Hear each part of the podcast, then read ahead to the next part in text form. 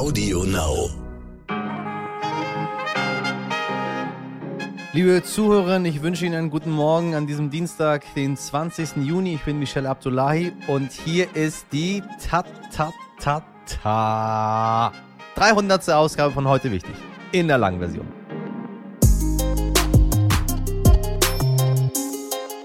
Egal, was wir alle von diesem 9-Euro-Ticket, da ist es wieder halten. Eins hat es mit Sicherheit ausgelöst, eine Debatte über die Qualität unseres Nahverkehrs. Bei Bus und Bahn mangelt es einfach an Kapazitäten und auf dem Land, ja, da gibt es häufig gar keine attraktiven Verbindungen. Der ehemalige CSU-Verkehrsminister Andreas, Sie erinnern sich, Scheuer, hat einen Plan, mit 181 Infrastrukturmaßnahmen aufgestellt, damit der ÖPNV in Deutschland besser funktioniert. Im Halbstundentakt sollten größere Städte miteinander verbunden und die Region besser vernetzt werden. Soweit, so gut. Das Problem ist nur, keine einzige dieser Maßnahmen wurde je umgesetzt, sagt Dirk Pflege. Er ist Geschäftsführer der Allianz pro Schiene und aktuell nur wenig begeistert von der Ampelregierung und vor allem dem neuen FDP-Verkehrsminister Volker Wissing. Denn jetzt, sagt Dirk Pflege, würde man im gelben Verkehrsministerium alle Pläne des CSU-Vorgängers aus Prinzip schon nicht mehr umsetzen wollen. Wie wir den ÖPNV trotzdem attraktiver machen können, welche Vorbilder es gibt und was die Bahnreform 1994 ausgelöst hat, das alles gleich im Interview. Zuerst für Sie das Wichtigste in aller Kürze. Russland hat im Mai so viel Öl nach China verkauft wie noch nie, fast 8,42 Millionen Tonnen Rohöl. Damit verdrängt Russland Saudi-Arabien als wichtigsten Ölexporteur in der Volksrepublik China. Mit kräftigen Preisnachlässen sorgt Moskau dafür, dass russisches Öl dort und auch in Indien AbnehmerInnen findet. So einfach lassen sich westliche Sanktionen nämlich umgehen falls Sie sich fragen, warum der Wladimir da so entspannt ist. Und wir bleiben bei Russland. Erstmals in Deutschland hat eine Staatsanwaltschaft Vermögen von Russen nicht nur eingefroren, sondern gleich ganz beschlagnahmt. Dabei geht es um drei Wohnungen in München und ein Konto, die einem Duma-Abgeordneten und seiner Frau gehören. Grundlage dafür sind Sanktionen wegen des Krieges in der Ukraine. Die Staatsanwaltschaft München I ermittelt gegen das EPA, weil die beiden auch nachdem die EU-weiten Sanktionen in Kraft getreten sind, Geld aus der Vermietung Vermietung ihrer drei Immobilien eingenommen haben sollen, nämlich monatlich rund 3500 Euro. Der Duma-Abgeordnete L hatte für eine Entschließung gestimmt, in der Präsident Putin dazu aufgefordert wird, die selbsternannten Volksrepubliken Donetsk und Luhansk in der Ukraine als unabhängige Staaten anzuerkennen.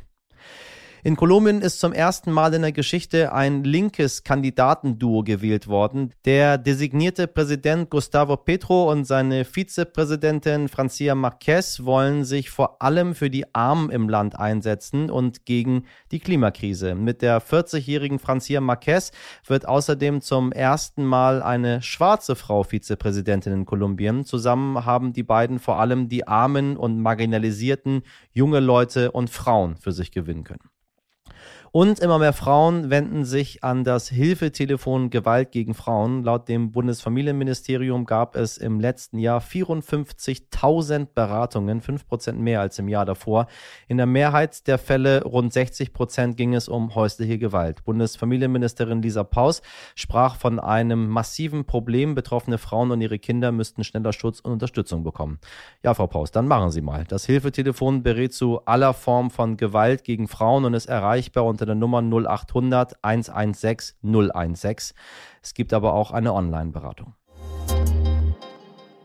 Heute ist kalendarischer Sommeranfang und passend dazu war es in den letzten Tagen auch schon sehr heiß. Wie geht es denn nun weiter? Das kann uns Christian Heckel aus der RTL Wetterredaktion sagen. Christian, wie ist die Lage in Deutschland und Europa? Ja, pünktlich zum Sommerbeginn ist die Lage in Europa eigentlich relativ unspektakulär, denn die Hitzewelle, die uns die ganze letzte Woche schon beschäftigt hatte, die ja in Spanien losging mit Temperaturen deutlich über 40, sieht dann in der Wochenmitte, Mittwoch, Donnerstag, Freitag Richtung Südfrankreich und dann auch Westfrankreich verschoben hat. Auch dort 2, 43 Grad, teilweise Allzeitrekorde für Juni. Die hat sich ja am Wochenende zuerst nach Westdeutschland und am Sonntag dann auch in den Osten Deutschlands verschoben.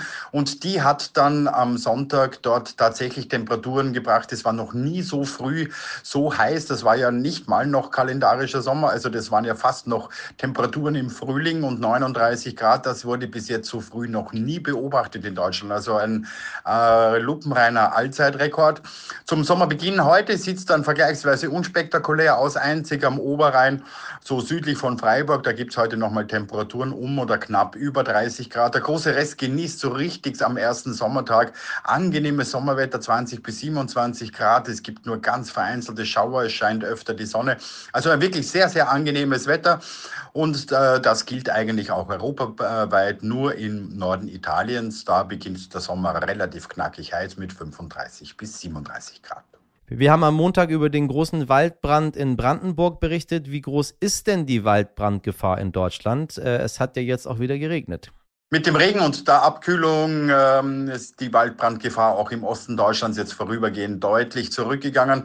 Es ist aber wirklich nur eine kurze Beruhigung, denn äh, es hat zwar teilweise ganz kräftig geregnet, aber das ist natürlich wirklich nur bestenfalls der Tropfen auf den heißen Stein. Denn äh, im Osten fehlen uns schon das ganze Frühjahr über etwa 50 Prozent des Regens. Das heißt, also, dort ist im Frühling nur die Hälfte des normal üblichen Regens gefallen. Und da reicht es natürlich jetzt, äh, wenn äh, Dienstag, Mittwoch, Donnerstag äh, kein Regen fällt und die Temperaturen dann vor allem am Donnerstag und Freitag wieder an die 30 oder knapp über 30 Grad steigen im Osten, dann kommt die Waldbrandgefahr natürlich sofort wieder zurück. Also die Entspannung ist nur von kurzer Dauer und wir müssen hoffen, dass die ganzen Glutnester jetzt äh, beseitigt wurden. Denn wie gesagt, ab Donnerstag, Freitag steigt die Waldbrandgefahr auch im Osten wieder deutlich auf Stufe 4 von 5 an. Da muss man also dann weiterhin aufpassen und jegliches Zündeln äh, im trockenen Wald ist natürlich absolut tabu. Lieber Christian, vielen Dank dir für dieses Gespräch.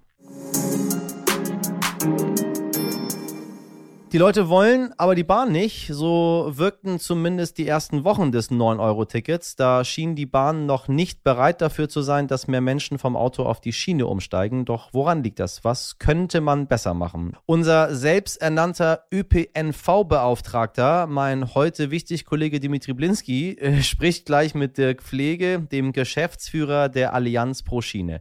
Die Allianz Pro Schiene ist ein Verein, der sich für einen höheren Anteil des Schienenverkehrs einsetzt einsetzt. Und da sind sowohl Umweltverbände, Gewerkschaften als auch Fahrgastorganisationen und auch Unternehmen mit drin. Und Sie werden gleich hören, wie deutlich die Kritik von Dirk Pflege an der Politik und vor allem dem Verkehrsministerium ist. Verständlich, wenn man erst mit dem alten Verkehrsminister Konzepte erarbeitet, die dann bei der neuen Regierung einfach aus Prinzip nicht umgesetzt werden. Ein spannender Einblick in die Verkehrspolitik, die uns ja irgendwo alle betrifft. Außer sie gehen zu Fuß, so wie ich, dann interessiert sie das überhaupt nicht. Nein, Scherz beiseite. Herr Pflege, ich grüße Sie. Hallo. Hallo. Grüße Sie auch. Die erste Bilanz oder auch schon die zweite Bilanz zum 9-Euro-Ticket, die fällt äh, ganz positiv aus. Es ist die Rede davon, dass die Auslastung äh, deutlich höher ist, als man es auch erwartet hatte bei regionalen Zügen und S-Bahnen, ähm, wie eine ähm, Analyse der Deutschen Bahn gezeigt hat. Freuen Sie sich da auch drüber? Ja, ich freue mich äh, als Geschäftsführer der Allianz Pro Schiene natürlich über Menschen, die äh, die Bahnen stürmen und äh, gerne Zug fahren. Und das ist ja, glaube ich, jetzt der äh, augenfälligste Beweis, dass viele Menschen Bahn fahren wollen, wenn es dann attraktiv ist. Und zum Attraktivsein gehört natürlich der Preis. Es soll nicht zu teuer sein, gerade wenn man es mit dem Autofahren vergleicht. Äh, aber zum Attraktivsein gehört eben auch äh, ein entsprechendes Angebot. Und ich glaube, viele Menschen merken jetzt auch, dass es zu wenig Busse und Bahnen gibt um diesem Ansturm dann Herr zu werden. Sie haben in einem Interview auch schon gesagt, wichtiger ist ähm, als Kurzfristaktionen, ähm, es sind äh, Angebotsverbesserungen, wie Sie gerade schon sagen, für Menschen äh, in der Stadt und auf dem Land. Was ich mich natürlich immer frage, was muss zuerst da sein? Äh, das Angebot oder die Fahrgäste, die es nutzen? Wenn man äh, bisschen aus Berlin zum Beispiel rausfährt, ähm, dann merkt man relativ schnell in Brandenburg, da ist dann auch, äh, ja, da sind nicht so viele Menschen da, äh, die Bahn fahren und generell fährt man gerne auch Auto. Wie kriegt man das hin? Denn äh, für die Betreiber ist es ja erstmal nicht attraktiv, Verbindungen auszubauen, wenn die Nachfrage gar nicht so groß ist. Das ist es. Wenn man isoliert äh, in jedem Verkehrssystem äh, alleine äh, gedanklich verweilt, dann kommt man auch nicht weiter. Also ich glaube, diese Henne-Ei-Problematik, die Sie ansprechen, die kriegt man überhaupt nur aufgelöst, wenn man mal versucht, sich so ein bisschen in die Vogelperspektive von oben guckend äh, rein zu zoomen und auf Mobilität äh, ganzheitlich schaut. Und äh, da gehört natürlich dann der Güterverkehr irgendwann auch mit dazu und der Personenverkehr in Gänze. Und ich glaube, Schritt eins muss sein, ein ganzheitliches Konzept zu entwerfen. Wo wollen wir eigentlich mit dem Verkehr in Deutschland hin? Ja, gerne auch äh, mal ganz weit geguckt, 2030, 2040. Wir tun das bislang sehr verkopft. Es heißt, wir müssen CO2 reduzieren und der Verkehr muss so und so viel Tonnen dazu beitragen. Und dann versucht man, und dann verlässt man nämlich sehr schnell wieder die Vogelperspektive, dann versucht man an jedem Verkehrsmittel isoliert rumzuschrauben. Ja, dann brauchen wir E-Autos, dann redet man über äh, synthetische Kraftstoffe beim Flugzeug ähm, und man redet äh, über alternative Antriebe im Eisenbahnverkehr. Also sehr stark technisch dominiert, immer von diesem Kohlendioxid kommt, aber sehr, sehr wenig orientiert an den Bedürfnissen der Menschen und vor allen Dingen an einer verzahnten, ganzheitlichen Politik, dass man Verkehrsträger zusammendenkt. Daran mangelt es in Deutschland. Und solange wir diesen gesamthaften Blick nicht haben, wird man diese Henne-Ei-Frage, die Sie gerade gestellt haben, was muss zuerst da sein, das attraktive Angebot auf dem Land oder eine attraktive Preismaßnahme zum Beispiel, die wird äh, immer in den Wald führen, weil sie eigentlich viel zu kurz springt. Und äh, das ist eigentlich Schritt eins, dass wir in Deutschland ähm, uns verständigen müssen auf ein, ein positives Mobilitätsbild der Zukunft, auf das wir Lust haben. Das darf auch nicht verordnet daherkommen oder so als von Politikern aufgezwungen, sondern die Menschen müssen das auch wollen, weil sie Vorteile sehen. Und eigentlich haben wir sowas für den Schienenverkehr und für den Busverkehr. Das nennt sich Deutschlandtakt. Äh, das ist aus der Schweiz angelehnt. Da haben wir in den vergangenen Jahren als Allianz Puschine mit vielen anderen Bahnverbänden auch und dem Bundesverkehrsministerium gemeinsam überlegt, ähm, was für ein Bahnangebot bräuchten wir eigentlich im Jahr 2030. Und da gibt es dann einen sogenannten Zielfahrplan, den hat der ehemalige Bundesverkehrsminister Scheuer im Sommer 2020 vor ganz vielen Medienvertretern und Medienvertreterinnen vorgestellt und die heile neue Mobilitäts- und Bahnwelt versprochen. Und ein Jahr später, im Sommer 21, ist er wieder vor die Kameras getreten und hat 181 Infrastrukturmaßnahmen abgeleitet aus diesem schönen Zielfahrplan, dass dann jede Großstadt im Halbstunden, Halbstundentakt verbunden ist mit schnellen Zügen und selbst bei kleineren Städten man nicht auf den Anschlusszug warten muss. Alles ist verzahnt miteinander, ja. Da haben wir 181 Infrastrukturmaßnahmen von ihm gehört, äh, die man bauen muss bis 2030, damit diese schöne neue Bahnwelt Realität werden kann. Und äh, leider Gottes äh, ist von diesen 181 Maßnahmen bislang keine einzige auch nur in die Planung gegeben worden. Und daran sehen Sie, da komme ich jetzt wieder drauf zurück, dass man erstmal eine Idee haben will, muss, wo man hin will, weil der neue Bundesverkehrsminister Wissing der empfindet diesen Zielfahrplan und den Deutschlandtakt als ein Projekt seines Vorgängers. Die überlegen jetzt also im Bundesministerium für Digitales und Verkehr, wie es jetzt heißt, das Digitale steht zuerst, da überlegen die jetzt, ob man das nicht vielleicht auch ganz anders machen könnte, äh, mit dem Ergebnis, dass gar nichts passiert. Jeder erfindet das Rad neu. Und das ist natürlich Gift äh, für ja auch eine langfristige Orientierung. Also wenn wir dieses Zielbild konsentiert hätten, wo wir hinwollen, äh, dann kann man sich ja darauf einrichten.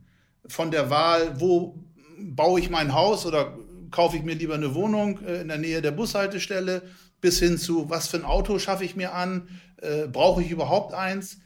Daran mangelt es eben in Deutschland an, der, an dem großen Plan und an der Verlässlichkeit. Das sind die beiden Punkte. Sie sprechen da ganz schön drüber, dass man aus der Vogelperspektive draufschauen sollte. Aber nun stelle ich mir das Verkehrsministerium so vor, da wirken natürlich auch ganz viele Lobbyisten ein aus äh, den verschiedensten Bereichen. Äh, da sind eben die Autokonzerne, genauso wie Menschen äh, wie Sie, die sich für die Bahn einsetzen. Und ähm, ja, ob wir wollen oder nicht, aber irgendwo konkurrieren sie ja alle miteinander.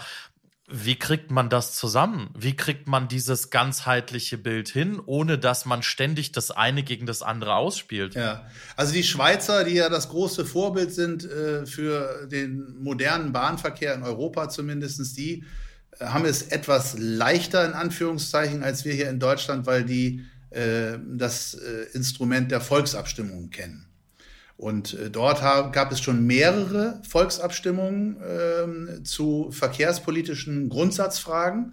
Und die sind alle für die Eisenbahn ausgegangen. Also die Schweizer wollen mehrheitlich eine Stärkung des Schienenverkehrs, um auch den äh, sensiblen Alpenraum von Lkw-Verkehr zu entlasten und, und, und.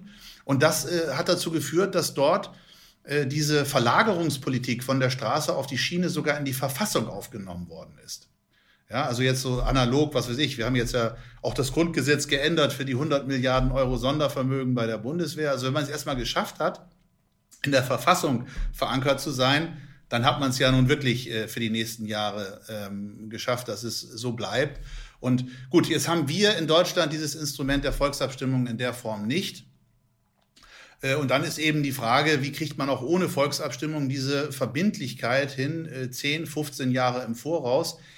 Das ist möglich. Und dass das jetzt keine Utopie ist, äh, widerstreitende Lobbyinteressen, Straße, Schiene hin oder her, das sehen wir zum Beispiel an zwei langfristigen Förderprogrammen, die es auch in Deutschland ohne Volksabstimmung und mit widerstreitenden Lobbyinteressen im öffentlichen Verkehr gibt. Das sind einmal die sogenannten Regionalisierungsmittel.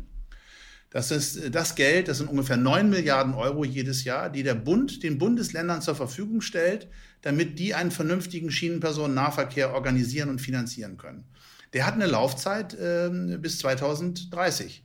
Das ist also viele, viele Jahre im Voraus. Da träumen andere Branchen und Wirtschaftsbereiche äh, davon, dass man so langfristig Orientierungssicherheit hat. Und ein zweites Beispiel, ähm, wie es auch gehen kann, insofern äh, ist es auch in Deutschland realistisch, ist äh, die Schieneninfrastruktur und zwar die Finanzierung des Erhaltes. Der Bund hat mit der Deutschen Bahn AG, die ihm ja zu 100 Prozent gehört, aber in der Rechtsform eine Aktiengesellschaft ist, eine langfristige Finanzierungsvereinbarung abgeschlossen, ähm, wo dann auch mit Qualitätskriterien über mehrere Jahre gesteuert wird, was ähm, die Deutsche Bahn mit diesem Steuergeld zu tun hat, damit das bestehende Schienennetz in Schuss gehalten wird. Und das sind auch viele, viele Jahre im Voraus. Also es geht über Verträge, oder über politische Mehrheiten und die Regionalisierungsmittel, um mal jetzt diesen größten Block zu nehmen mit den 9 Milliarden Euro, die werden ja auch nicht nach jedem Regierungswechsel wieder angefasst, weil da ist so eine große Koalition aus Bundesländern und dem Bund und dann eben auch der vertraglichen Vereinbarung, dass das keiner mehr aufgebrochen kriegt. Und da müssen wir den nächsten Schritt machen für eine Verbindlichkeit ähm, für den gesamten öffentlichen Verkehr und die Verkehrswende eigentlich. Das ist äh, mein bescheidener Traum. Ich hoffe, wir kommen da einen Schritt weiter. Äh, wie gesagt, äh, die ersten Monate der Ampelkoalition waren da sehr ernüchternd. Es war eher das Gegenteil der Fall, weil man sich jetzt wieder zurückentwickelt und sagt, Mensch, das, was der Scheuer da mit den Bahnverbänden aufgeschrieben hat, ob das auch FDP-Linie ist, das müssen wir mal gucken. Das finde ich sehr bedauerlich. Äh, nun haben wir jetzt schon von oben viel drauf geschaut. Sie haben aber gerade schon das Schienennetz angesprochen. Lassen Sie uns etwas sozusagen ja etwas tiefer eintauchen ähm, in das Schienennetz. Wir haben ja nun ganz tolle Verbindungen wie zwischen Berlin und Hamburg zum Beispiel oder auch zwischen Köln und Frankfurt die Schnellfahrstrecken. Aber dann gibt es eben auch andere Strecken von Berlin nach München. Ähm, da braucht der Zug doch schon noch einige Stunden oder zwischen äh, Berlin und Köln. Warum schaffen wir es nicht? Nicht deutlich schneller zu werden. Wenn man nach China oder nach Japan schaut, da fahren die Züge über 1500 Kilometer ähm, und die schaffen das in der Zeit, in der hier der ICE von Berlin nach Köln kommt. Worin liegt das Problem bei uns? Äh, was, was müsste passieren? Hm. Also an der Technik liegt es nicht, an den Zügen jetzt. Die können natürlich viel, viel schneller fahren und die deutschen Bahntechnikproduzenten Siemens oder auch Alstom, äh, die ja äh, nun eigentlich in äh, Frankreich angesiedelt sind, aber ja Bombardier äh, vor kurzem hier in Deutschland mit vielen Standorten auch äh, aufgekauft haben. Die sind technisch, sind die Weltspitze. Also die Züge können viel schneller, alles ist möglich vom Rollmaterial. Daran liegt es also nicht, dass wir im Vergleich zu einigen anderen Ländern relativ langsam im Hochgeschwindigkeitsverkehr sind, zumal wir auch teilweise die Züge dorthin exportieren. Ähm, es liegt äh, an äh, der Besonderheit des äh, Schienennetzes in Deutschland, dass wir hier uns die Gleise teilen müssen zwischen Güter- und Personenzügen. Wir haben also anders als in Japan, was Sie gerade erwähnt haben, oder auch anders als Frankreich, was natürlich viel mehr Menschen kennen aus eigener Erfahrung, als jetzt jemals im Shinkansen in Japan gesessen zu haben. Äh, dort haben die Hochgeschwindigkeitszüge eigene Trassen. Da fahren also nur die TGWs in Frankreich. Also hier analog wäre das dann der ICE.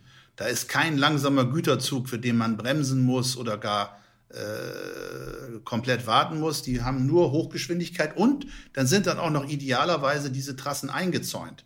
Da haben sie also keine Wildschweine, die ihnen vor äh, den Zug laufen oder auch äh, weniger Selbstmörder, als wir es hier in Deutschland haben. Äh, da kommen eine ganze Reihe von Faktoren zusammen, warum die viel, viel pünktlicher sind.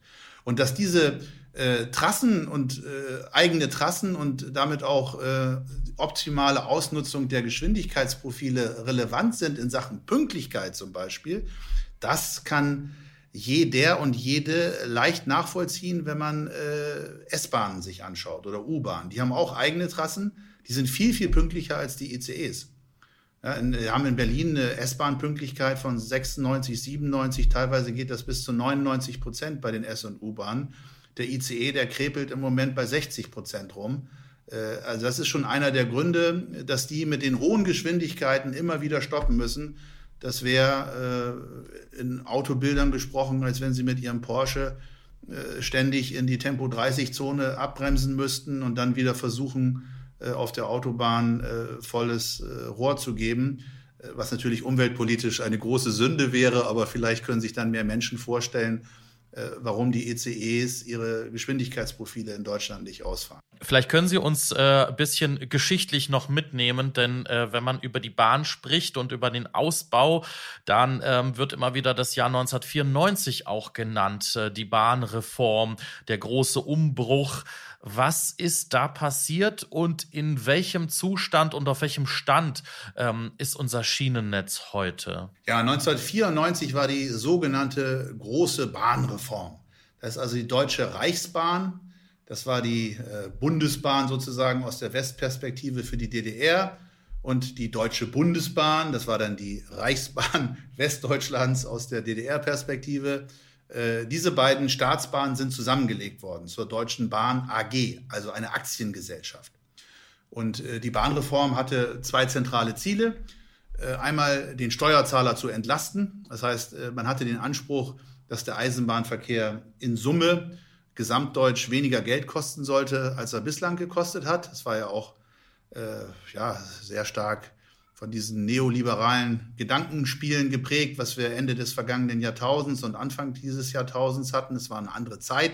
Man hatte sogar aus heutiger Sicht den aberwitzigen oder die aberwitzige Vorstellung, dass man mit Schieneninfrastruktur Geld verdienen könne und müsse. Komme ich gleich nochmal dazu. Und die zweite Zielstellung war mehr Verkehr auf die Schiene ja, was bis heute relativ aktuell ist. man wollte diese beiden Ziele, die durchaus auch im Zielkonflikt miteinander sind, aus heutiger Perspektive, die wollte man bestmöglich versöhnen, um so einen neuen Sprung nach vorne zu machen. Die Realität sah aber so aus, dass man natürlich mit der Schieneninfrastruktur nicht wirklich Geld verdienen konnte. Macht man übrigens mit der Straßeninfrastruktur auch nicht. Das ist Staatsaufgabe, das ist Gemeinwohl. Genau wie Kindergärten, Schulen, Krankenhäuser gehört das meines Erachtens zur Daseinsvorsorge, die der Staat einfach mit Steuergeld äh, den Bürgern äh, bereitzustellen hat. Insofern hat man sich sehr schnell verabschiedet von der Vorstellung, die man bei der Bahnreform 94 noch hatte, dass der Bund auch nur zinslose Darlehen vergibt für die Schieneninfrastruktur. Muss man sich mal vorstellen. So steht es niedergeschrieben in dem damaligen Konzept. Äh, alles soll zurückgezahlt werden, was der Staat in die Schieneninfrastruktur investiert. Äh, wie gesagt, völlig aberwitzig aus heutiger Sicht. Äh, heute sind es dann ähm, äh, nicht rückzahlbare Baukostenzuschüsse. Aber diese ganze betriebswirtschaftliche Denke, dass man meinte, man kann ein Schienennetz, was wir über Jahrzehnte, äh, ja, über 100 Jahre lang aufgebaut haben in Deutschland, dass man das zu einer Cash-Cow machen kann. Und zwar nur bei der Schiene. Bei der Straße wurde ja weiterhin jeder Meter Asphalt mit Steuergeld äh, finanziert, ohne dass da der Renditedruck drauf lastete. Das führte eben auch dazu, dass das Schienennetz dramatisch geschrumpft ist. Und zwar die einzige Infrastruktur in Deutschland, die geschrumpft ist, weil es sich nicht eben alles rechnete. Ja, 15 äh, Prozent sind da weggeholzt worden und äh, die Autobahnen haben über all die Jahre ein, und Jahrzehnten Blütezeit erlebt. Es wurde eine nach der anderen neu gebaut. Und jetzt fängt man an, sich zu besinnen und zu sagen, Mensch, wir können doch nicht noch weiter stilllegen. Jetzt gibt es ein Moratorium. Es wird also keine äh, Schienenstrecke mehr stillgelegt.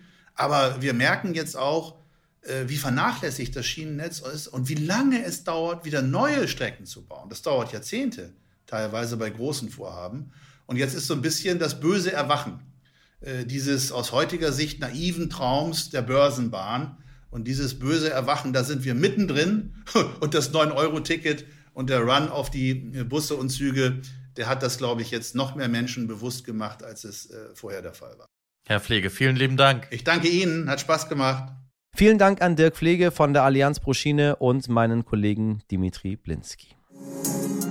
Ohren auf einmal aus dem Alltag ausbrechen, alles hinter sich lassen und seinen Traum leben. Wollten viele von uns das nicht schon mal? Nein, ich nicht, aber Steve Feltham hat das getan. Steve Feltham ist seit 31 Jahren passionierter Vollzeitjäger und er jagt keine Rehe oder Kaninchen, sondern nichts Geringeres als das Monster von Loch Ness, Nessie. Verrückte gibt es auch. Er jagt vor allem mit Hilfe von Schallmessgeräten und gilt mittlerweile als Nessie-Experte. Wenn es neue angebliche Monstersichtungen gibt, ruft man Steve Feldham an. In drei Jahrzehnten hat er zwar erst einmal etwas gesichtet, das auf ein potenzielles Monster hindeuten konnte, aber er ist glücklich mit seinem Leben, sagt er im Sterninterview, weil er genau am richtigen Ort sei und seine Freiheit leben könne. Dabei steht er sogar im Guinness-Buch der Weltrekorde mit der längsten kontinuierlichen Jagd auf das Monster von Loch Ness. Manchmal frage ich mich, ob man das Guinness-Buch nicht äh, verbieten sollte. Aber als Jugendlicher waren genau diese Sachen sehr witzig. Und äh, Steve ist absolut ähm, mit sich im Reinen. Ich liebe diese Aussicht, diesen Ort, dieses Mysterium, dieses Abenteuer, sagt er. Ich lebe meinen Traum. Großartig, Steve. Ganz, ganz großartig. Das war sie, die 300. Ausgabe von heute wichtig. In der Langversion Fragen, Kritik, Anregungen schicken Sie wie man heute wichtig at stern.de und nicht vergessen bewerten, bewerten, bewerten, abonnieren, abonnieren, abonnieren, weiterempfehlen, weiterempfehlen, weiterempfehlen, damit wir hoffentlich noch 300 weitere Folgen für Sie machen können liebe Hörerinnen. In der Redaktion auch heute wieder Mirjam Bittner und Dimitri Plinski. Produziert wurde diese Folge von Andolin Sonnen. Wir hören uns morgen wieder, wie immer ab 5 Uhr. Machen Sie einen schönen Dienstag für sich und für die anderen, wenn es auch geht. Äh, auf jeden Fall machen Sie was draus. Ihr Michel Abdullahi.